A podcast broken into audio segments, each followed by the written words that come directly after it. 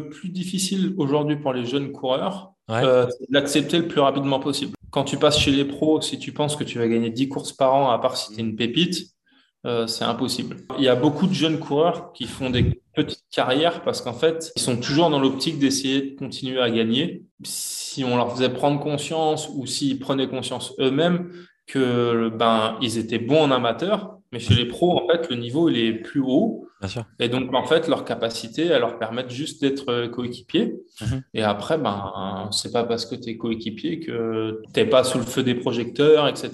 mais c'est comme un défenseur ou un goal, euh, c'est ça, un attaquant. Quoi. Jérôme Cousin a mené une carrière de cycliste professionnel pendant plus de 10 ans.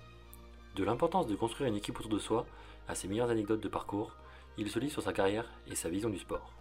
Bienvenue dans le nouvel épisode du podcast de Quan Sport.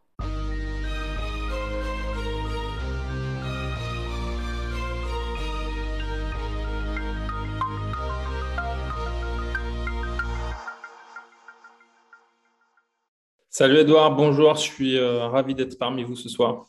Écoute, je, te, l'ai dit aussi en intro, j'ai été un grand fan de cyclisme petit, donc je suis très content d'avoir un, athlète euh, du cyclisme pour pouvoir parler de ça avec moi. Euh, et du coup, ma première question, qui est souvent la question que je pose à tout le monde, c'est un peu de te demander bah, comment tu es arrivé au cyclisme en fait. Tu vois, c'est une passion, c'est né comment en fait? Non, moi c'est assez rigolo en fait. J'étais un petit peu euh, hyperactif quand j'étais jeune. Mhm.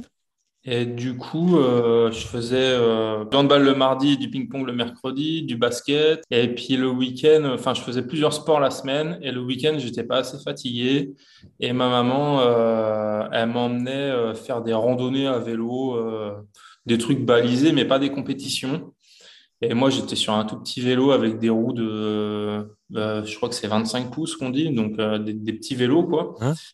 Et en fait, à chaque fois, euh, je la lâchais et puis je partais faire les parcours d'adultes où je faisais 80 km alors qu'en fait, normalement, on partait pour 30 ou 40. Et donc, du coup, à chaque fois, ma mère, elle m'attendait sur le parking, elle était en panique parce que j'étais toujours pas là, j'arrivais deux heures après. Et puis, de fil en aiguille, sur ce type de, de, randonnée euh, vraiment amateur. Enfin, c'est pas amateur, c'est pour le plaisir. J'ai rencontré des personnes qui, euh, qui avaient fait de la compétition avant et m'ont dit Mais euh, enfin, tu as, du potentiel, faudrait que tu t'inscrives dans mon club pour faire des vraies compétitions, pas des randonnées. Mmh.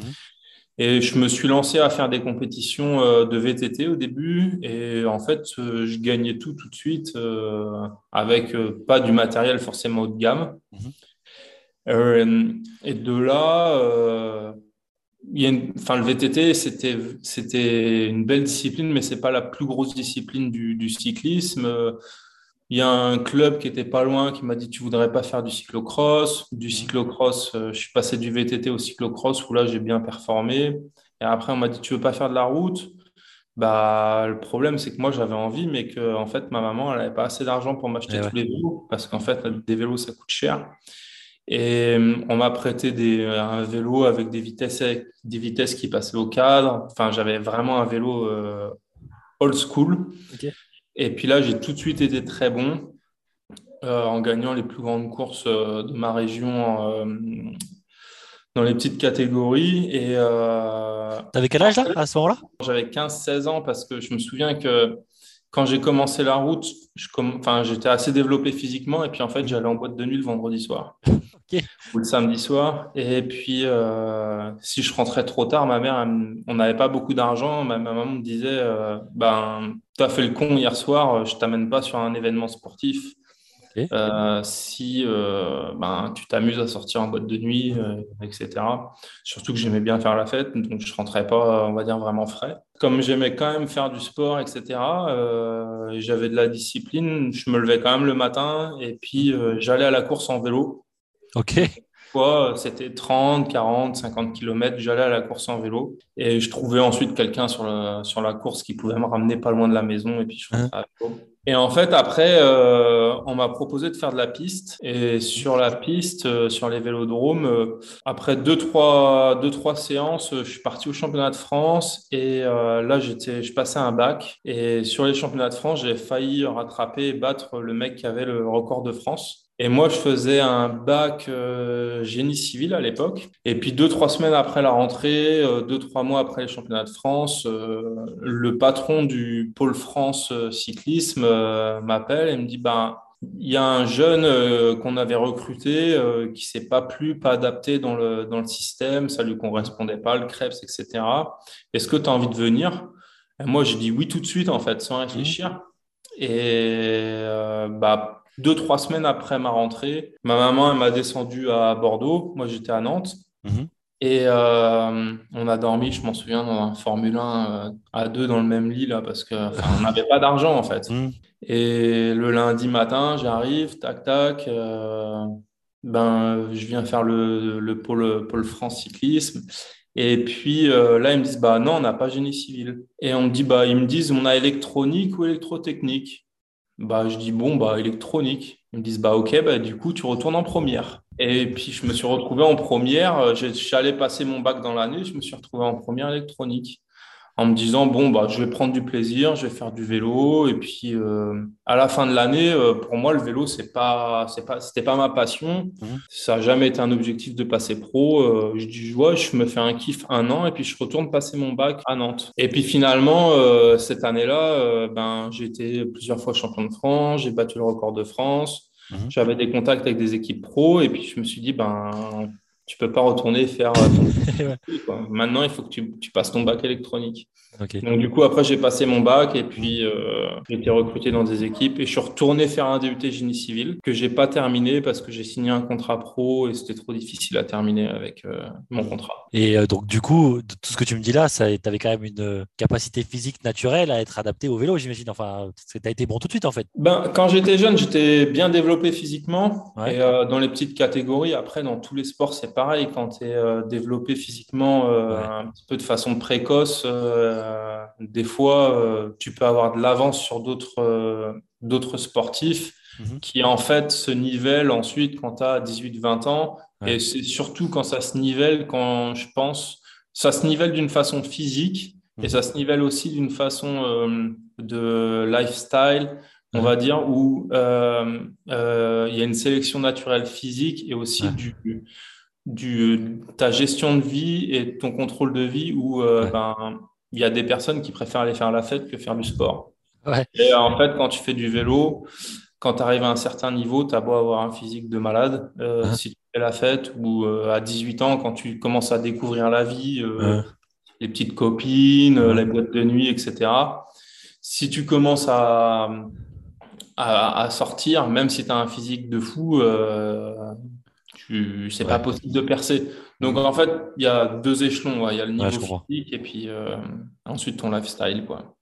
Et, euh, c'est comment le, le, premier contrat dans une équipe pro Ça marche comment le, au cyclisme? Parce que là, du coup, tu sors de ton pôle. Euh, c'est quoi? Tu es contacté par des équipes qui, vont, qui disent Ok, on, t'aime bien, on te signe? Ouais, enfin, ça se passe, ça se passe comme ça plus ou moins. En fait, c'est euh, moi à l'époque, c'était la réserve d'une équipe qui m'avait appelé. Mhm. Et donc euh, ensuite, j'ai fait euh, deux ans dans la réserve avant de signer mon contrat professionnel. Ok. Et, et en fait, là, c'est quoi la réserve? Elle sert à faire des petites compétitions qui te permettent potentiellement d'intégrer l'équipe 1 bah, en fait, euh, la réserve elle te permet de rayonner sur les plus grosses courses de France euh, au plus gros niveau mhm. avec euh, ben, du bon matériel, des frais de déplacement. Des fois, moi, par exemple, j'ai jamais touché d'argent en amateur. Par contre, il me payait mon appartement, ah, il me payait comment dire, ma cantine, tout ce genre de trucs. Mhm. Et après, c'était à moi de, de dépenser. Enfin, j'avais pas de salaire, mais euh, je vivais entre guillemets gratuitement. Et donc, du coup, ça aussi m'a, ça m'a aussi amené une certaine valeur de l'argent. Euh, et puis euh, de ce que tu touches, tu vois, parce que euh, je gagnais pas 500 ou 1000 pour dépenser 500 ou 1000 en fait. On les donnait et après, ce que je dépensais, c'était euh, ce qui n'était pas vital pour moi. Et euh, ouais, c'est hyper intéressant ça. Tu parlais tout à l'heure un peu du côté, euh, du côté lifestyle par rapport à, au vélo. Alors, j'ai notion de l'importance physique, Euh, ça marche comment? Alors, toi, tu as fonctionné comment? Une fois que tu as eu lancé ta carrière de, cycliste professionnel, ça marche comment ton fonctionnement euh, quotidien, on va dire? Tu es dans ton équipe, euh, tu t'autonomises, c'est autonome, tu as des coachs, ça, marche comment en gros, tu Je vais poser le décor. En fait, grosso modo, quand tu es dans une équipe de vélo, de cycliste professionnel, tu peux habiter un petit peu où tu veux en Europe. Mhm. Donc souvent, les coureurs habitent près de leurs lieux familiaux. Mhm là où ils sont nés, où ils ont leurs amis, etc. Mais tu peux habiter où tu veux en Europe. Le mieux, c'est d'habiter à côté des hum, villes qui peuvent euh, bien rayonner au niveau aéroport et train, mmh. parce qu'en fait, après, on voyage beaucoup. Et euh, donc, du coup, euh, tu peux habiter à Guéret, comme tu peux habiter à Nice ou à Lille, et puis toute l'équipe est éclatée partout. Mmh. Donc, c'est à toi de te créer ton staff. Donc euh, ça c'est pour la partie contexte et en fait pour la partie euh, moi comment je me suis géré c'était euh, j'ai eu la chance justement à travers ces trois quatre années de pôle et puis ce que j'avais vécu avant sans avoir beaucoup de moyens sans en, me débrouillant et en étant autonome à me créer tout le temps un, pôle autour de moi et à me prendre en main tout seul pour pouvoir m'amener à la performance. Ok. Donc euh, j'ai créé ça naturellement au début de ma, enfin quand j'étais adolescent et après en fait ça s'est professionnalisé quand j'étais en pôle mhm. Et ensuite tout au long de ma carrière euh, dès que je déménageais d'une ville à une autre ou quoi que ce soit j'essayais de trouver le meilleur ostéo, le meilleur dentiste, le meilleur euh, chirurgien ou mhm. enfin voilà tous ces trucs là qui permettent en fait d'amener de la performance à l'athlète du coup, c'est un métier où tu es hyper autonome. Et du coup, tu es hyper dépendant du fait que si tu n'es pas assez autonome ou pas assez bon dans ton autonomie, tu peux être vite, euh, ce que tu disais tout à l'heure, euh, pas assez performant pour être pro. Quoi. Bah, en fait, moi, je dis euh, souvent que quand tu es cycliste professionnel aujourd'hui, tu es auto-entrepreneur de ton entreprise et de ton corps. Mmh C'est-à-dire que si tu ne te prends pas en main, si tu ne cherches pas des solutions, mmh si tu pas, enfin, des solutions à tes problèmes, et si tu n'essayes pas aussi non plus de t'améliorer, mhm. euh, bah en fait, c'est relativement simple. C'est tes performances sur le terrain quand tu vas aller sur la course Bien sûr. Euh, qui vont faire note. Donc, en fait, si tes performances elles sont mauvaises, et que, parce que tu t'es mal entraîné, tu n'as pas vu le bon ostéo, tu n'as pas vu le bon mhm. kiné, tu n'as pas été voir le, le dentiste, le podologue, etc. En fait, en bout de, en bout de, en bout de ligne, euh, c'est toi le responsable de ça parce que c'est à toi de te prendre en main. Mm.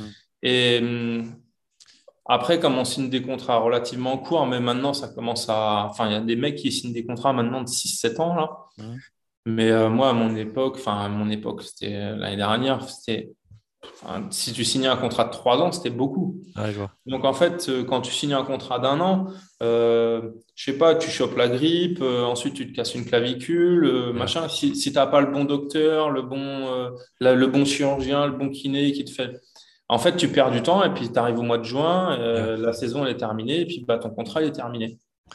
Et, les, équipes avec qui vous êtes sous contrat, elles n'ont pas forcément de, euh, de droit de regard sur qui va vous soigner. Mettons, tu as une blessure, ou mettons, tu es malade, ou je sais pas. Ils n'ont pas de droit de regard ou de dire, OK, tu vas voir tel chirurgien ou tel médecin parce qu'on considère que c'est ce qui se fait de mieux et qu'on ne veut pas que nos, nos, joueurs sous contrat aillent voir à d'autres personnes, tu vois. C'est, bah, après, il faut, il faut que tu essayes d'imaginer qu'en fait, euh, une équipe, c'est 30 coureurs. Ouais, avec, euh, je sais pas, de, de une nationalité différente à 15. Eh ouais, avec des mecs qui habitent partout en Europe. Mmh. Donc le docteur en France, il va pouvoir avoir son petit réseau. Et en Italie, en Belgique, en Espagne, euh, euh, en Suisse, euh, le docteur, il ne sait pas. Il peut t'écrire une prescription médicale et te dire, bon, bah, il a ça. Mais après, c'est à toi de trouver le docteur et le dentiste ou le kiné qui va pouvoir être le meilleur possible. Et en fait, si tu comprends pas que c'est à toi de trouver la meilleure personne, mhm. ben, tu perds du temps. Et puis ensuite, tu seras mal soigné ou mal accompagné. et donc, du coup, en fait, ça, en, bout, en bout de ligne, ben, un bout de chaîne, ça, c'est toi qui, qui paye les pots cassés. Quoi. Ouais, c'est hyper intéressant, tu vois, parce que je n'avais pas du tout de notion de, de ce fonctionnement-là. Et ça, ça m'amène à poser une question, moi qui suis issu d'un sport d'équipe, où je sais que bah, du coup, le cyclisme, ça reste un sport d'équipe. Mais en fait, au final, vous, j'imagine qu'il n'y a pas tellement cette notion de, cohésion, mis à part sur une grande compète où tu as un objectif, où tu, vois, as le sprinter, où tu as euh, le, le, numéro 1 de l'équipe qu'il faut travailler pour lui.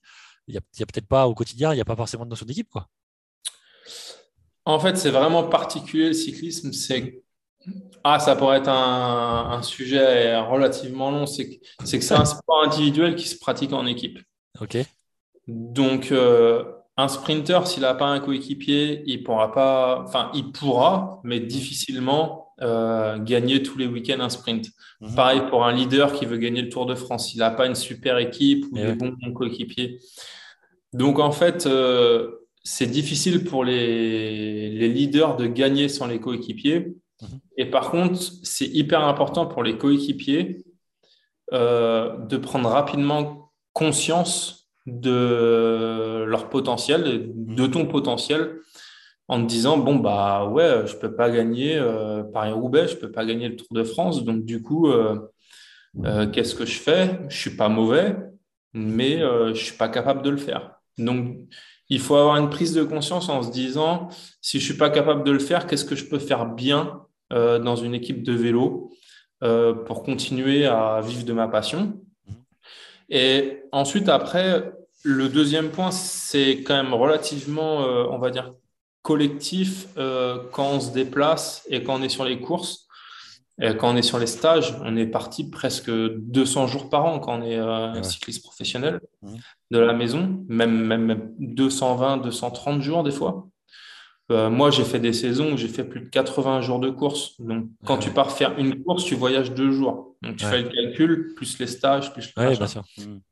Donc, après, tu te retrouves souvent avec euh, ton même, euh, le même roommate, avec les mêmes tables, avec les mêmes trucs. Et donc, en fait, tu as une espèce d'harmonie qui se crée entre les mm. coureurs, tout en sachant, il faut pas se mentir, que quand tu es sur une course, si tu as le même job qu'un autre coureur qui est sur la course ben, va être évalué et jugé. Mmh, Donc, euh, ça veut dire que si le gars il est meilleur que toi tous les week-ends, ben, tu vas passer numéro 2. Mmh. Euh, si ensuite ils en mettent un autre numéro 1 sur le. Enfin, quand il y a plusieurs courses, ben, tu vas passer numéro 3. Et en fait, après, ils peuvent se dire ben, en fait, il sert à quoi dans ce rôle-là? Mmh.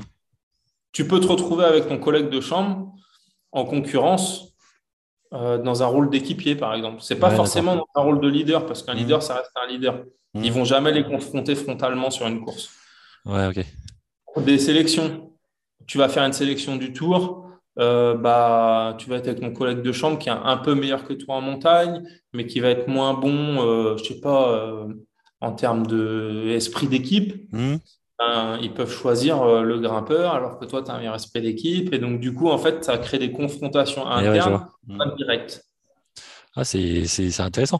Mais est-ce que du coup, en fait, à un moment donné, il faut être capable d'accepter dans sa carrière. Mettons, tu as, un potentiel où tu es bon.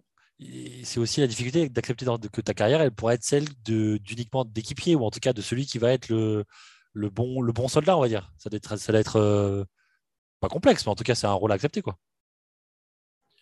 Ben, en fait, le plus difficile aujourd'hui pour les jeunes coureurs, euh, c'est d'accepter le plus rapidement possible. Et eh oui, bien sûr, c'est ça. Je suis d'accord. Parce qu'en fait, quand tu te retrouves dans les petites catégories, catégories où tu gagnes euh, tous les dimanches, où tu gagnes 10 courses par an, quand tu passes chez les pros, si tu penses que tu vas gagner 10 courses par an, à part si tu es une pépite, euh, c'est impossible. Et eh ouais. Donc, il y a beaucoup de jeunes coureurs qui font des petites carrières parce qu'en fait, euh, ils sont toujours dans l'optique d'essayer de continuer à gagner. Et en fait, il ferait mieux, enfin, si on leur faisait prendre conscience ou s'ils prenaient conscience eux-mêmes que ben, ils étaient bons en amateur, mais chez les pros, en fait, le niveau il est plus haut. Et donc, en fait, leur capacité, à leur permettre juste d'être coéquipier. Mhm. Et après, ben, c'est pas parce que tu es coéquipier que tu vas être euh, Enfin, t'es pas sous le feu des projecteurs, etc. mais euh, c'est comme un défenseur ou un goal, euh, c'est ça. un attaquant, quoi. non, carrément. Et, euh, et, pour revenir à toi, du coup, donc tu as expliqué un peu ton process de, dans chaque ville où tu étais, d'essayer de choper les, les, les, meilleurs spécialistes de leur domaine, etc. C'est quoi les, les, grands thèmes sur lesquels tu as essayé d'optimiser Alors, le physique, évidemment, j'ai envie de te dire, est-ce que tu as fait du travail différent, je sais pas, euh, du travail de sophrologie, de préparation mentale, tu vois, il y a plein de choses comme ça qui se mettent en place actuellement. Est-ce que toi, tu as essayé de chercher un peu des outils différents comme ça ou tu es resté sur l'aspect vraiment santé et physique? Ben, En fait, j'ai plusieurs étapes dans ma carrière. Et euh, pour résumer déjà euh, rapidement, hein, hein? j'ai toujours voulu, euh, enfin, j'ai toujours souhaité et fait hein? Ce dont je, croyais. Je ne faisais pas quelque chose en préparation dans lequel je ne croyais pas. Ok. Mmh. Et j'ai essayé au début de ma carrière de me faire accompagner sur la préparation physique, l'entraînement, etc. Et en fait, euh, j'ai besoin de comprendre tout ce que je fais. Si mhm. je ne comprenais pas tout ce que je faisais, euh, je ne pouvais pas donner les clés de la boutique parce que je me considère comme auto-entrepreneur de mon corps à quelqu'un si je ne comprenais pas. Et parce qu'en fait, euh, tu peux pas ensuite lui dire bon bah euh, sur la course, euh, moi j'ai été nul euh, parce qu'en fait quand tu es nul en vélo déjà tu n'es pas nul qu'au niveau classement, c'est qu'en fait tu souffres physiquement. Et, ouais. Et donc je je pouvais pas dire bah j'étais nul ce week-end donc je m'en prends au mec qui m'entraînait parce que lui il peut pas comprendre la souffrance qu'on a eue. Donc j'ai essayé deux trois quelques fois comme ça de me faire accompagner au niveau euh, préparation et euh, en fait je préférais tout gérer euh, tout seul. Et puis aussi il y avait un autre problème, c'est que physiquement et physiologiquement, dès que je faisais un petit peu de musculation, de piscine ou des sports de préparation comme ça, je prenais très vite du muscle et en fait ça me faisait du poids en plus sur le vélo. Et ouais. Et euh, voilà, quand le mec, le préparateur physique, il te dit il faut faire ci, il faut faire ça, et quand toi tu vois la balance euh, qui explose, euh, enfin, je, préférais vraiment me gérer tout seul à ce niveau-là, au niveau physique. Après, au niveau kiné, kiné, on va dire soins, récupération et tout, j'ai toujours cherché où j'étais, et puis ça a mis du temps à s'affiner dans ma carrière les meilleures méthodes de récupération parce qu'en fait, déjà, premièrement, euh, si tu as envie de récupérer, euh, le plus important, c'est de rester sur son canapé, euh, de bien s'hydrater, de bien manger. et après, quand tu as bien fait ça, tu peux passer à un autre, une autre étape. Et tu vas pas faire chier un kiné ou faire chier la cryothérapie, mmh. etc. Si tu vois, tu t'amuses à mal manger, mal boire et mal dormir. Mhm. Donc déjà, c'est se prendre, se prendre en main soi-même. Et après, tu peux engager des axes de récupération. Et après, en récupération, j'ai envie de te dire, euh, la liste de toutes les choses que tu peux faire pour mieux récupérer quand tu fais du sport, elle est à, on va dire, tu as 100 outils. Mais si tu fais, tu utilises un outil euh, qui te fait chier, en fait, quand tu vas l'utiliser, comme ça te fait chier, tu vas pas récupérer. Ouais, je veux dire. Donc, il faut que tu utilises quelque chose qui te fasse mm. pas chier, mais en même temps que tu récupères. Si tu le fais sous la contrainte, tu récupères pas. Mm. Et donc, du coup, moi, j'utilisais juste euh, des séances de kiné, de massage, après des grosses séances. Et par contre, j'ai vraiment, vraiment utilisé beaucoup, beaucoup de cryothérapie. D'accord. Ça, c'est un truc qui te plaît, qui t'a marché pour toi, en tout cas. Ça a marché pour moi. Et c'est quelque chose dans lequel je croyais et mmh. qui me faisait du bien. Et quand tu dis cryo, c'était bain froid ou c'était vraiment les, les cryos, genre, euh, tu sais, où tu es dans la, à l'azote un peu J'utilisais un tube. Là. Ouais, voilà. Euh, un tube euh, où ça s'arrêtait là. Et puis, mmh. on mettait le. On était à moins 130, 3 minutes. Et puis après la séance, je faisais un petit peu de pressothérapie. Et puis voilà. Et puis sur les périodes de grosse préparation, je faisais une séance le midi, une séance le soir. D'accord. Ah oui, ok. Ok, ok. Et ça, tu avais un outil perso ou tu allé chez quelqu'un qui avait un. Ah non, non, non, j'avais pas les bonbonnes de Ouais, j'allais dire, parce que sinon, tu avais l'outil perso, c'est pas mal quand même. Mais ok. Non, non, non. Ah non, mais j'avais un, un, très bon partenaire sur Lyon. Ok. Et euh, donc, c'était génial pour ça. Et alors, euh, question qui me vient là, du coup, ça fait quoi en plus à mon projet, mais euh, sur l'aspect, euh, deux, thèmes qui m'intéressent là dans ce que tu me dis, c'est sur l'aspect mental. Est-ce que toi, tu as, fait, parce que j'imagine, enfin j'imagine, je, ne peux que imaginer la difficulté de ton sport. Euh, donc j'imagine que l'aspect mental a peut-être un, truc à jouer là-dedans. Et il y a aussi l'aspect com, tu vois, parce que je me dis que si tu es l'auto-entrepreneur de ta carrière et tout, ce qui va avec, ce qui est le cas, tu as peut-être intérêt à bien communiquer sur qui tu pour peut-être euh, choper des partenaires, tu vois. Ça peut être des partenaires, on va dire, en nature, comme tu as dit, un peu de prépa de, de, cryo. Ça peut être des partenaires sponsors, enfin, peu importe, je ne sais pas comment ça fonctionne exactement dans le, dans le vélo, tu vois. Mais en gros, l'axe mental et l'axe com, tu as, fonctionné comment? Alors, au niveau mental, en fait, avec, si je regarde dans le rétroviseur, moi, j'ai déjà été voir euh, ouais, sophrologue, psychologue, etc. Et en fait, euh, si je regarde dans et c'est une leçon que je devrais apprendre aussi pour après ma carrière, mhm. c'est que souvent j'y allais quand j'étais rincé. Ouais. Et au lieu d'y aller, je ne sais pas, une fois tous les trois mois, tous les six mois, tous les un an, ou tu vois, je ne sais pas à quel rythme, et euh, on va dire, je faisais 3-4 euh, ans sans aller voir euh, ce genre d'assistance mentale, de préparateur, de sophrologue, de psychologue, etc. Et puis ben, un jour, tu vas te casser la clavicule, ensuite tu vas être en fin de contrat, ensuite, je sais pas, tu vas avoir des difficultés familiales ou financières, enfin, personnelles, etc. Et en fait, ben, tout ton château de cartes, s'écroule. Et ben là, tu vas chercher de l'aide. Alors que ça, c'est quelque chose, je pense, qui est important. C'est même si tu sens que tu n'en as pas besoin, de se faire accompagner comme ça ponctuellement, mmh. euh, régulièrement. Ben, régulièrement, ça peut être tous les mois, tous les trois mois, tous les, tous les six mois, juste aller parler à quelqu'un ou faire des séances de ce type-là. Donc moi, j'ai consulté ces personnes-là, euh, enfin ce type de préparation mentale, que quand ça allait pas. Et ouais. Et je pense que en y allant et en préparant ce, en préparant ce, process, euh, j'aurais pu y aller quand ça allait moyen. Pas attendre que ce soit trop tard, quoi. Avant que ça soit trop tard. Ouais, je comprends. Sachant qu'après, aussi, euh, bah, tu n'es jamais plus fort que quand tu as un genou à terre, quoi. C'est pas faux. Mhm.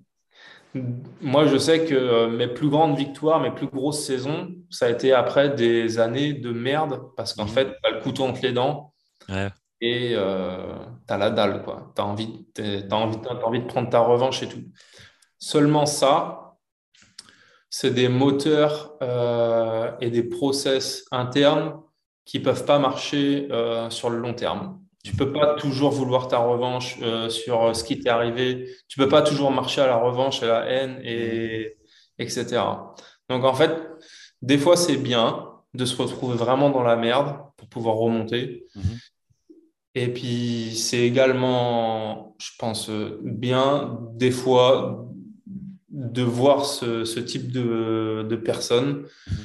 pour éviter de tomber dans la merde pour des raisons qui sont pas bonnes. je vois. Ouais, d'accord.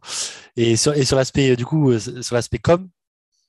Sur l'aspect com, en fait, en vélo, ça commence vraiment à, se développer, euh, les réseaux sociaux. En fait, nous, on a notre salaire mhm. et on n'a pas de partenaire à côté. OK.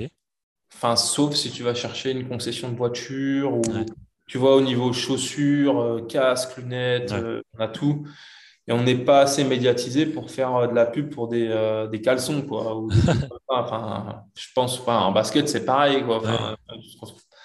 Donc à part la concession de voiture de ton village ou euh, deux trois partenaires comme ça qui vont t'amener un petit peu de, de fonds quand tu as un sport professionnel sous contrat ben, tu as ton contrat tu as ta rémunération. Mm-hmm. et je pense que là aujourd'hui les équipes et surtout, les sponsors des équipes poussent les équipes à faire des promotions euh, sur les marques euh, que les équipes utilisent.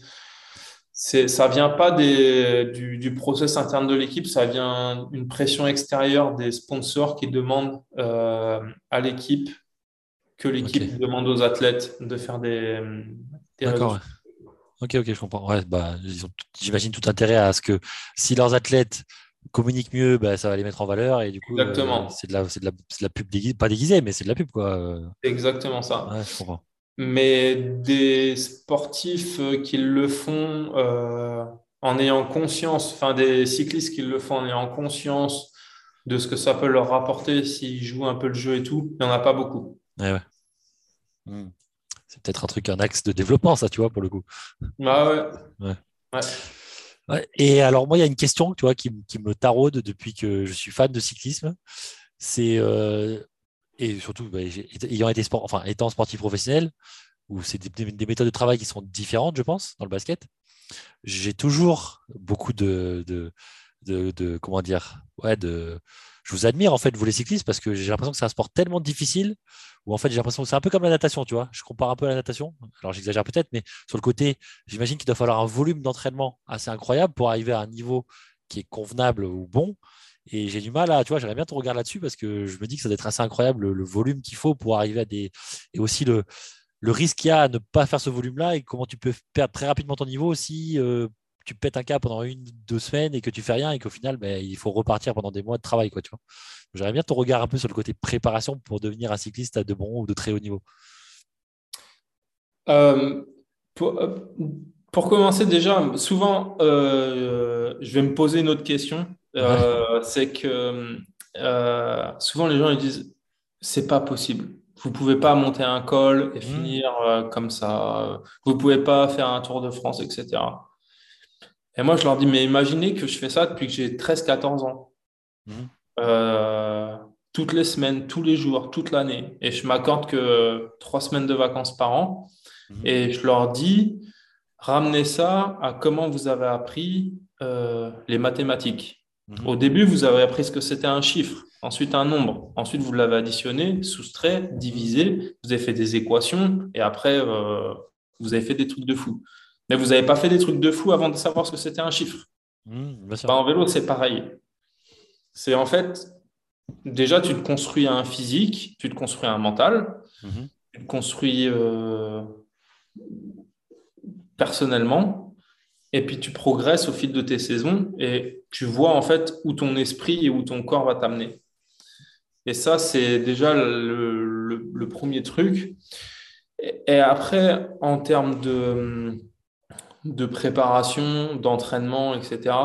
Le vélo, c'est un. Tu peux t'entraîner toutes les heures que tu veux. Euh, tout le monde peut s'entraîner beaucoup. C'est juste de la volonté après. Euh, si tu habites dans un endroit où il fait beau euh, et qu'il ne pleut pas, tout le monde est capable de faire 6 ou 7 heures de vélo tous les jours. Par contre, après, ta génétique et comment tu vas gérer, gérer surtout ta récupération, elle va faire passer des paliers. Et hum, c'est là où tu vas progresser. En fait, tu vas progresser 50% avec ton entraînement, 50% avec ta récupération. Mhm. Si tu négliges euh, enfin, ces, deux, ces, deux, euh, ces deux aspects, euh, finalement, tu, tu, probablement tu régresses.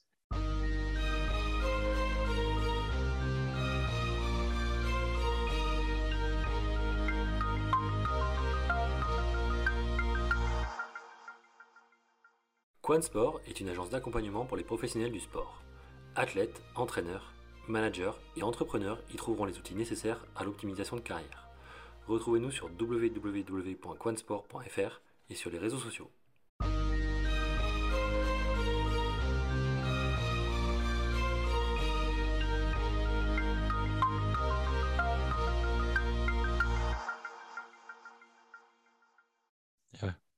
Et un peu en truc euh, perso là, c'est quoi un peu l'étape ou le, je sais pas, le, le, truc qui a été le plus dur pour toi dans ta carrière en termes de, ça peut être un col, je sais pas, ça peut être une étape ou un truc, tu te dis, waouh, ce jour-là, c'était vraiment euh, quelque chose quoi. J'imagine que tu as plein d'exemples, hein, mais je sais pas, là, ça me vient tout de suite, j'allais te demander ça. Non, une journée, des journées difficiles sur le vélo, tu en as. beaucoup, hein. Ça peut être euh, à cause de la météo. Tu peux... Moi, j'ai fait Milan-San Remo ou oui, euh, enfin, au bout de 150, c'est une course qui fait 300 km. Au bout de 150 km, on montait le col, il neigeait. Euh, dans le col, il y avait à un moment, il y avait trop de neige. Ils nous ont dit, euh, ben finalement, vous montez dans les dans les bus et on refait un départ le à l'autre bout du, enfin, au pied du col de l'autre côté. Ok. Mais c'est un truc qui arrive jamais.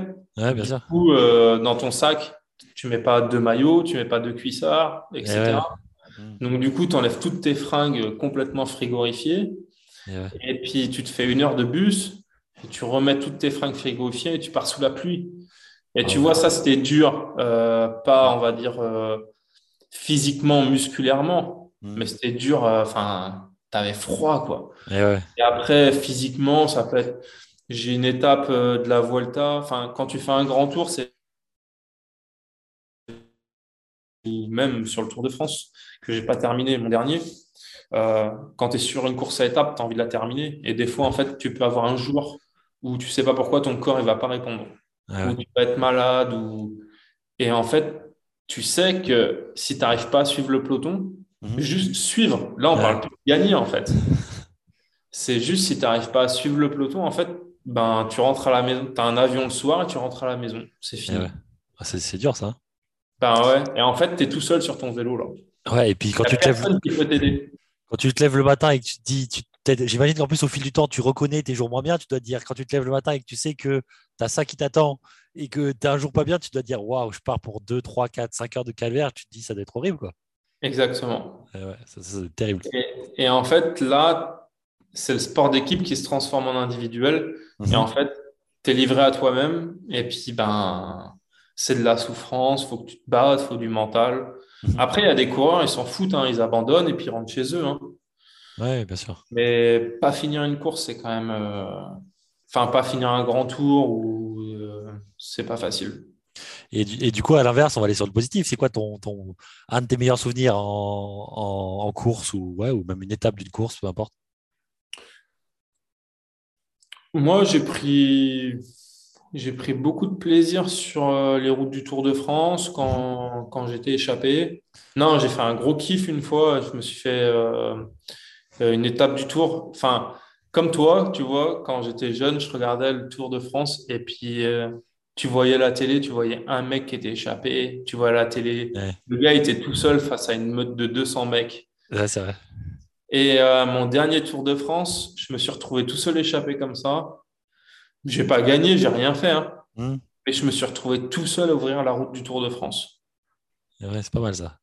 Et en fait, enfin, tu ouvres la plus grande course du monde. Hmm. Tu sais que tu n'as pas gagné, mais tu l'ouvres, quoi. Tu as, du panache, tu es là, tu, tu, te bats. Enfin, ça, ça j'ai kiffé. Et après, en termes de victoire, euh, en termes de victoire, j'ai gagné une belle étape sur Paris-Nice, mais euh, je pense que ouais, mon premier titre de champion de France euh, mmh. euh, sur piste, ça a été quelque chose de, chouette quand il y avait ma maman dans les tribunes, tous les sacrifices qu'elle avait fait pour, pour que je sois au haut niveau. Elle m'avait amené au championnat de France qui était à hier, on habitait à Nantes, donc dans le sud de la France, c'était beaucoup d'argent. Et quand je suis monté sur le podium avec je gagnais pas d'argent, mais c'était juste un maillot bleu, blanc, rouge avec euh, une médaille d'or. C'était énorme. Eh d'accord. Ok. Et, euh, et, maintenant que tu as un peu de recul, du coup, on va en parler un peu du coup après de, ce que tu fais maintenant. C'est quoi un peu ta vision globale sur le, cyclisme aujourd'hui Tu vois, euh, je, t'avoue que moi, moi-même, je suis moins, donc c'est plus une question ouverte. Toi, j'imagine que tu es à fond dedans encore et que tu, tu, sais bien comment ça se passe. Du coup, c'est quoi un peu ta vision sur le cyclisme moderne? Je pense que ça prend pas la bonne direction, mais parce que c'est pas le cyclisme que j'aime, mais c'est parce que c'est pour ça que j'ai arrêté. Mhm. Mais en fait, euh, avant on était, on faisait du sport pour du sport, mhm. Et aujourd'hui on fait du sport spectacle. Ouais. C'est un peu partout pareil, je crois, mais bon, vas-y. Pas partout, pas partout. Mais maintenant, on fait du sport spectacle. Et en fait, euh, il y a des. Enfin, il a, il a toujours fallu du spectacle. Mais en fait, le vélo, déjà, l'essence même du vélo, c'était déjà spectaculaire. Euh, quand tu avais Bernard Hinault, Eddy Merckx, mmh. euh, la météo, les chutes, les, courses de vélo, c'était déjà spectaculaire. Mmh. Et en fait, aujourd'hui, ça vient pas, on va dire, de la psychologie des cyclistes et des équipes de vélo et des équipes cyclistes, ça vient plus de la pression des sponsors, en fait, qui sont prêts à mhm. investir des grosses sommes d'argent sur des périodes très courtes. Mhm. Et donc, en fait, ben, forcément, quand tu investis de l'argent, tu veux des résultats. Donc, tu ben veux que ton équipe, elle se montre. Et donc, en fait, il y a une espèce d'escalade euh, euh, ben, à la performance, mhm. Euh, ce qui est normal, parce qu'en fait, on est pro pour être performant. Hein. Mais il y a une espèce, justement, c'est pas, c'était déjà professionnel le vélo, mais c'est qu'en fait là, c'est, euh, enfin, j'en jamais, ça, enfin, je réfléchis à voix haute, mais c'était, hum, avant c'était spectaculaire euh, parce que les cyclistes le rendaient spectaculaire. Aujourd'hui, c'est spectaculaire parce qu'en fait, on nous, on nous, on nous dirige vers ce qu'on doit faire. Ouais, je vois. Hmm. Et hum, en fait, aujourd'hui, le cycliste, euh, le cycliste, il est bardé de capteurs. Mhm. Euh, ben, après, les capteurs de puissance, c'est excellent pour l'entraînement, etc. Euh, des capteurs de sommeil, des capteurs de, des bagues à mettre au doigt pour voir comment, combien de temps tu dors la nuit, ta âge de haut, tous ces trucs-là, le poids, etc. Et en fait, tu te robotises et tes entraînements et ce que tu vis au quotidien, c'est pas forcément pour être bon et prendre du plaisir sur la course du week-end. Ça va être pour répondre et être dans la norme de tous ces capteurs qui, euh, qui te demandent d'être dans, dans l'échelle de ce que tu dois faire pour être bon. Et enfin, moi, c'est ce que je ressens. Après, peut-être que je me trompe. Hein mais c'est qu'aujourd'hui, euh, le cycliste, euh, avant de prendre euh, du plaisir sur la course, qui était son but principal quand il était amateur, mhm. ben, il doit d'abord répondre à tous ces capteurs pour pouvoir prendre du plaisir. Ouais, je vois. Ça, ça, perd aussi un peu le côté humain. Enfin, oui, oui, humain. Exactement. Ouais, je comprends. Et du coup, bah, du coup, c'est, j'imagine, transition toute trouvée? Par rapport à toi, ta fin de carrière. Euh, c'est lié à ça ou c'est aussi parce que tu avais d'autres choses en tête ou c'était comment par rapport à ça? Qu'est-ce qui a fait que tu as arrêté? Et je ne me retrouvais plus là-dedans. Ok. Et en fait, euh, mon moteur, ça n'a jamais été de gagner de l'argent. J'aurais pu continuer vu que je suis encore, euh, je suis pas très très vieux pour être coureur cycliste et j'aurais pu continuer pour pour l'argent, mais c'était pas un moteur et c'est pas une rationalité que j'ai en moi de faire quelque chose euh, pour l'argent ou euh, quelque chose dans, lequel je prenais beaucoup de plaisir à faire du vélo, mais euh, pas sous cette forme-là. Et tu, l'as dit en tout, début, je crois, en intro, sur le côté n'avais pas forcément vocation à faire carrière, c'est un peu venu euh, comme ça. Est-ce que ça a peut-être un lien aussi le fait que ce soit pas nécessairement une vocation? J'imagine que tu as pris beaucoup de plaisir dans ta carrière, mais ce n'était pas peut-être pas le, ton rêve ultime de, petit qui fait qu'aujourd'hui, euh, euh, si tu t'y retrouves plus, tu n'as plus envie de le faire. Quoi. Bah, après, je suis un peu comme ça dans la vie. C'est-à-dire que je ne me, me, force pas à faire quelque chose ou je ne me contrains pas vraiment, mmh sauf si c'est vital à faire quelque chose qui ne me fait pas plaisir. Euh, si je fais quelque chose, c'est par exemple, je suis là ce soir, c'est parce que bah, on a eu des discussions, des échanges, euh, etc. Et puis j'ai envie d'être là et j'ai envie de partager. mais merci déjà. Si je n'avais pas eu envie, je ne serais pas venu. Surtout si, en, plus, si tu ne gagnes pas d'argent. Voilà. Oui, en plus, oui. Voilà, on part sur la base. Donc, non, vraiment, moi, euh, non, mais j'ai pris beaucoup de plaisir. J'ai pris beaucoup, beaucoup de plaisir dans toute ma carrière. J'ai rencontré des gens fantastiques et surtout, je remercie la vie et puis euh, les personnes qui m'ont guidé, les rencontres, parce qu'aujourd'hui, euh, grâce à ça, je n'aurais pas la vie que j'ai aujourd'hui si je n'avais pas fait tout ça. Donc, je suis heureux d'avoir fait ça. Je suis heureux d'avoir fait le vélo. Et puis, mine de rien, je pense qu'en fait, plus j'ai pratiqué, plus j'ai passé des années, et plus je me suis mis à aimer le vélo et la compétition, et puis les, courses de vélo, en fait. c'est hyper intéressant. Et alors, du coup, par rapport à toi en tant qu'auto-entrepreneur de ton métier de cycliste, alors de ton corps évidemment, mais aussi de ton métier, est-ce que c'est quelque chose que justement cette fin de carrière, tu as rapidement eu en tête de dire OK, comment je vais préparer ça? Ou ça s'est passé un peu comment cette transition? Tu sais que c'est un sujet euh, hyper important dans le sport professionnel, euh, les athlètes, comment ils gèrent leur, leur, leur après-carrière et tout ce qui va avec, la reconversion. Il y a un peu de tout et de rien là-dessus d'ailleurs, mais ça m'intéresse toujours de savoir comment les autres ont fait. Et toi, pour le coup, tu peux être un bon exemple. Donc, ça s'est passé comment pour toi le process de OK, je suis en carrière, peut-être que je sens que ça me plaît un peu moins, je vais peut-être préparer la suite. Tu vois, c'était un peu, ça s'est passé comment pour toi? En fait, euh, moi, pendant le Covid, je me suis aperçu euh, qu'on avait du temps pour pouvoir faire autre chose que du vélo. donc j'ai commencé à faire des mocks, à me former sur Internet, etc. Et puis après, je me suis dit, ben, en fait, tu pourrais. J'avais, en fait, du coup, j'avais que le bac, je n'avais pas passé mon DUT. Mhm. Et puis c'était un bac électronique euh, où, euh, enfin, j'en avais rien à faire. C'était pas c'était pas mon, c'était pas ce que j'avais envie de faire. Mhm.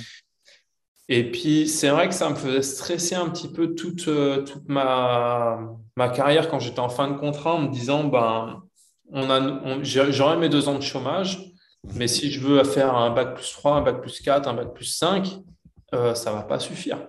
Ouais. Dans le chômage. Donc, je me suis dit, aujourd'hui, tu as le temps, euh, plutôt que de regarder euh, Game of Thrones ou des séries à la con, etc., utilise une heure ou deux heures de ta journée euh, pour pouvoir te former et euh, préparer ton après-carrière. Et puis, j'ai trouvé une formation à l'EM Lyon, euh, une, formation de Master 5 en, management qui correspondait bien. Alors, en fait, je me suis engagé là-dedans en me disant, c'est un excellent moyen, pas de me reconvertir, mmh. mais de prendre plus de plaisir dans ma fin de carrière. Mmh. En me disant, ben, tu fais ton master, etc. Et, puis, ben, tu sais qu'à un moment, quand tu es pro et que tu commences à avoir de l'âge, ça va s'arrêter. Mhm. Donc, quand tu as kiffé ton sport et que tu kiffes ce que tu fais, le but, plutôt que de. Enfin, ça doit être pareil en basket. Euh, des mecs qui sont en fin de contrat, 33, 35 ans, euh, ils s'accrochent aux branches, ils deviennent un peu aigris, ils veulent conserver leur niveau de vie, etc. Moi, je me suis dit, ben non, ben, tu fais ça, ça t'ouvre une porte, et tu kiffes ce que tu fais et puis euh, quoi, tu vois, enfin tranquille. Et euh, en fait, ça n'a pas trop plu à mon équipe, ça s'est mal engagé tout ça. Et puis, euh, il y, avait encore le Covid, uh-huh. où c'était pas facile quand tu étais cycliste parce qu'on voyage beaucoup avec tous les tests, les machins et tout. Et en fait, euh, un an après avoir repris mon master, après avoir repris un master, enfin, après avoir commencé un master, je me suis dit, euh, j'avais rencontré une nouvelle copine, euh, j'étais bien dans ce que je faisais, enfin, et puis je me suis dit, bon, bah là, ouais, tu peux continuer si tu veux continuer à gagner beaucoup d'argent, uh-huh. enfin, beaucoup, plus d'argent que si tu allais travailler dans un métier. Bien sûr. Mais comme ce n'était pas un moteur pour moi, bah, je me suis dit, bon, bah, c'est bon, euh, que je change de vie aujourd'hui ou dans un an ou deux ans, bah, autant changer tout de suite. Euh, voilà. Quoi. Oh, ok. J'ai même, même, cette année-là, j'ai même euh, après, c'était quoi Nous, on signe des contrats, contrats, de janvier à décembre. mon contrat, je voulais le casser au mois de mars. D'accord. Ah oui, ok. Ok, ok. Tu vois, euh, je voulais, je voulais, pas continuer euh, au mois de mars. J'ai dit c'est bon. Je...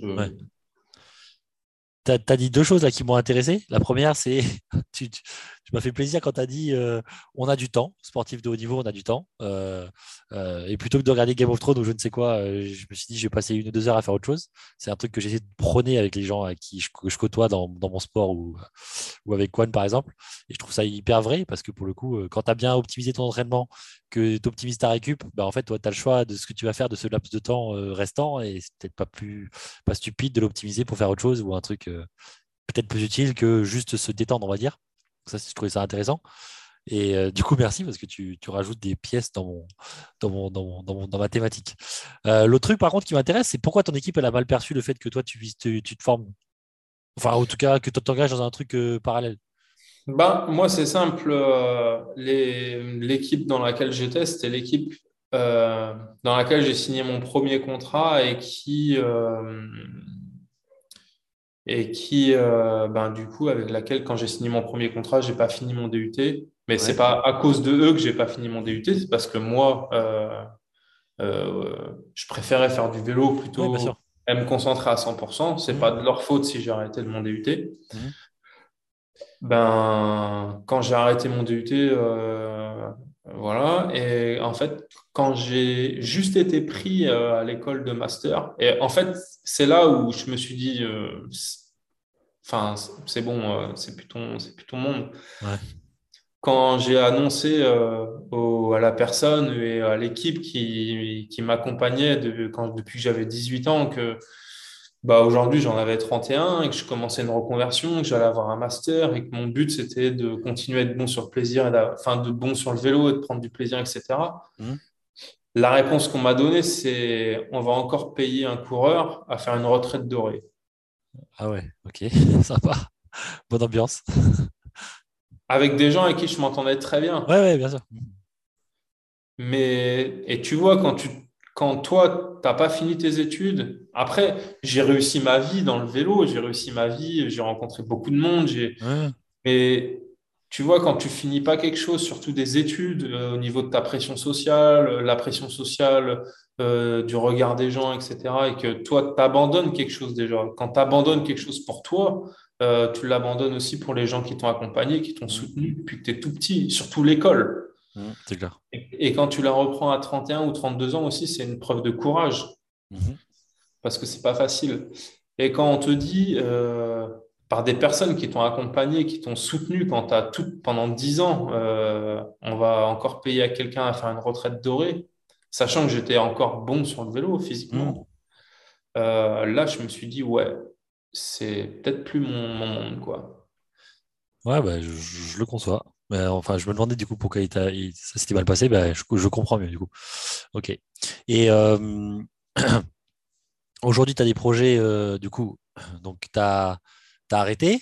C'est quoi un peu tes, c'est quoi la suite pour toi d'un point de vue euh, du coup, euh, on va dire professionnel? C'est quoi un peu tes, projets et tu avances dans quoi actuellement? Alors moi je fais, je fais mon master là à l'EM Lyon là. Mhm. Euh, il me reste quelques trucs à, finir pour, pour, le clôturer. Ok. Et c'est un diplôme aujourd'hui qui, qui m'ouvre beaucoup, qui, qui m'apprend beaucoup et surtout en fait qui me donne confiance en moi de, me dire t'es pas bon en fait qu'à faire que du vélo. Mhm. Euh, tu peux te retrouver dans des groupes avec des chirurgiens, des mecs qui ont des gros statuts en finance, etc. C'est sûr que tu vas pas avoir les compétences euh, déjà Excel, de rédaction, de que tous ces gens-là, mais à travers une carrière de sportif et comment tu l'as vécu, en fait, tu développes pas mal de capacités euh, si tu arrives à t'analyser et à analyser la situation, qui peuvent vraiment, vraiment euh, être euh, vraiment ben, t'aider et puis te faire exister. Donc ça, c'est un truc qui est vraiment, qui m'a vraiment, qui a vraiment fait tilt avec l'école, c'est prendre la confiance en moi. on est, quand on est sportif, quand on est cycliste, on n'est pas bon qu'à faire du vélo. Euh, quand tu es basketteur, tu n'es pas bon qu'à jouer avec ton ballon. Euh, tu développes des compétences relationnelles, tu développes des, enfin, plein de trucs. Mmh. Et ça, c'est vraiment quelque chose, la confiance en soi avec l'école, qui était quelque chose euh, vraiment qui m'a donné, qui m'a donné beaucoup, de, beaucoup de satisfaction. Mmh. Et après, en termes de reconversion, aujourd'hui, moi, je continue à faire du vélo pour kiffer. Donc, euh, j'essaye de faire des, courses de gravel, des aventures, mhm. surtout en gravel. Euh, un espèce de vélo hybride entre le VTT et la route, euh, et de faire des aventures pour aller rencontrer les gens et prendre du temps quand je voyage sur mon vélo pour m'arrêter, faire des choses que je ne pouvais pas faire avant. Manger un plat, prendre une photo, découvrir le paysage. Mhm. si je vois un beau lac, aller me baigner. Tu vois, ce genre de truc kiffé sur mon vélo aujourd'hui. Ok. Et hum, après, je pars toujours du principe, et c'est toujours ce qui s'est passé dans toute ma vie, et de, ouais, depuis que je suis tout petit, c'est qu'en fait, euh, un, si tu vas vers les gens, euh, toujours à un moment, si toi, tu as envie d'aller de l'avant, etc., euh, tu fais des rencontres. Mhm. Et puis, quand tu es dans ce schéma-là, une rencontre, des fois, ça peut changer ta vie. Et en fait, moi, ça s'est toujours passé comme ça. Ok. Donc, tu, tu, tu, tu crois à l'avenir, du coup. Tu n'es pas le sportif reconverti dans la difficulté. Hein, non. c'est cool. C'est intéressant. Non, pas du tout, non. Ok. Bon, mais top. Euh, j'ai deux questions pour finir. Une qui, va me faire kiffer moi, je pense, plus qu'autre chose, et une euh, plus générale. La, celle, celle qui va me faire kiffer moi, c'est que du coup, dans le peloton que tu as côtoyé toute ta vie, c'est qui, peut-être un ou deux gars où tu t'es dit, waouh, eux, c'est vraiment des monstres, euh, genre incroyables. As, des petites références comme ça ou des trucs, des petites anecdotes sympas sur deux gars Physiquement? Ou... Ouais, physiquement ou dans la façon de, tu vois, de, de, de, vivre leur sport, je sais pas, peu importe, tu vois. Euh, est-ce que tu as deux un ou deux exemples de, coureurs, tu te dis, ouais, eux, c'était vraiment des monstres? Ah ouais, moi j'ai fait équipe et je faisais chambre de temps en temps avec euh, Thomas Vauclair. Ouais, ok. Et ah, Thomas, c'était un sacré bonhomme. Ok. C'était un sacré bonhomme. Et aujourd'hui, tu le vois, il est encore sur la moto, euh, en train de commenter le tour, en train de faire euh, plein d'activités. C'est quelqu'un d'intelligent. Il a toujours, euh, il a, en fait, il a réussi à intellectualiser son sport tout en restant bon. Et en fait, c'est hyper dur ça. Parce que quand tu commences à intellectualiser ce que tu fais en sport, souvent tu régresses. Parce que tu te dis, bon, bah ouais, faire ça, ça. Et, Thomas, il a réussi en fait à intellectualiser son sport et à.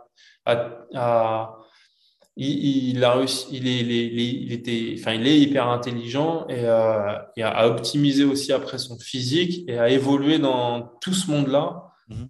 euh, tout en restant. Enfin, c'est un personnage. Ok. Ouais, c'est intéressant. Je, pour le coup, je connais un peu, enfin, je connais un peu de ce que je regardais à l'époque. Et ouais, ok, c'est intéressant. Et euh, dernière question, du coup, si, si tu avais un conseil à donner au Jérôme dont tu as parlé au tout début, celui qui a 15-16 ans, là, qui va rentrer au pôle et qui, du coup, euh, va se lancer dans, sans, sans même s'en rendre compte, je pense, au début, a priori, dans le, cyclisme professionnel pendant, bah, du coup, une quinzaine d'années, on va dire, un peu plus de 15 ans, ce serait quoi le ou les conseils que tu donnerais à ce, à ce jeune Jérôme? Jamais... Ça, c'est une question que. Question difficile, désolé, j'aurais dû te. Je la pose à l'avance, hein, parce que je risque de dire des bêtises, mais. Euh, non, mais justement, ça sera naturel. Spontanément, je dirais rien. Ok. Parce que je suis content d'être là où je suis. Mhm. Et quand je regarde en arrière, euh, à part des, des victoires euh, qui me sont échappées, mais comme en fait euh, aujourd'hui je m'en fous de la médiatisation. À part des contrats qui auraient pu être plus gros, mais l'argent ça amène pas plus de bonheur. Euh, ouais, peut-être à plus, voyager dans mes périodes d'entraînement et surtout ah non, ça c'est peut-être vrai euh, les 5, 6, 7 premières années de ma carrière, euh, surtout euh, m'ouvrir aux gens et comprendre que aller parler aux gens, partager et pas se refermer sur soi-même, ça peut amener justement ce type de rencontre et ça peut être bénéfique pour ta reconversion, ta vie ou continuer à évoluer. Et c'est vrai qu'au tout début de ma carrière, euh, je mettais un petit peu une carapace autour de moi pour me, pour me protéger, pour éviter de, de me disperser. Donc, euh, je vivais un peu euh, cloisonné pour, sous le, pouvoir être performant. Et en fait, quand j'ai commencé à m'ouvrir, j'ai pas été moins performant et ça m'a amené du réseau, de, des amis, etc. Donc, ouais, ça serait plus, plus être ça. Mais après, enfin, c'est toujours la même chose. quand tu grandis ou toute ta vie, euh, la rationalité d'aujourd'hui, quand à 32 ans, c'est pas la même qu'à 25, c'est pas la même qu'à 20. Quand tu as 20 ans, que tu signes ton premier contrat, tu veux gagner des courses. Ensuite, quand tu en as 22, ben, tu veux gagner de l'argent. Mmh. Ensuite, tu veux te payer ta maison. Ensuite, euh, quand tu en as 30, tu veux sauver ton cul et signer des contrats. Euh, tu vois, voilà. Ok, bah écoute, super, ce, sera le mot de la fin. En tout cas, bah, écoute, je te souhaite le, meilleur pour la suite. Merci. Euh, ça a été un plaisir d'échanger avec toi sur le cyclisme. Je te dis, j'adore ce, enfin, j'aime ce sport. Et donc, c'est cool d'avoir pu parler à quelqu'un du, milieu et de d'éclaircir certains points. En tout cas, merci à toi. Merci à vous, merci à toi, et puis euh, longue vie à la chaîne. Et puis, euh, bah, je pense que c'est quand même bien de, avec différents témoignages comme ça, de pouvoir euh, montrer des sports et montrer euh, différentes facettes de la vie d'un sportif. Bah ouais, je suis complètement d'accord avec toi. Donc merci pour ça. C'était Jérôme Cousin pour le podcast de Quansport. Retrouvez-nous sur www.quansport.fr et sur les réseaux sociaux.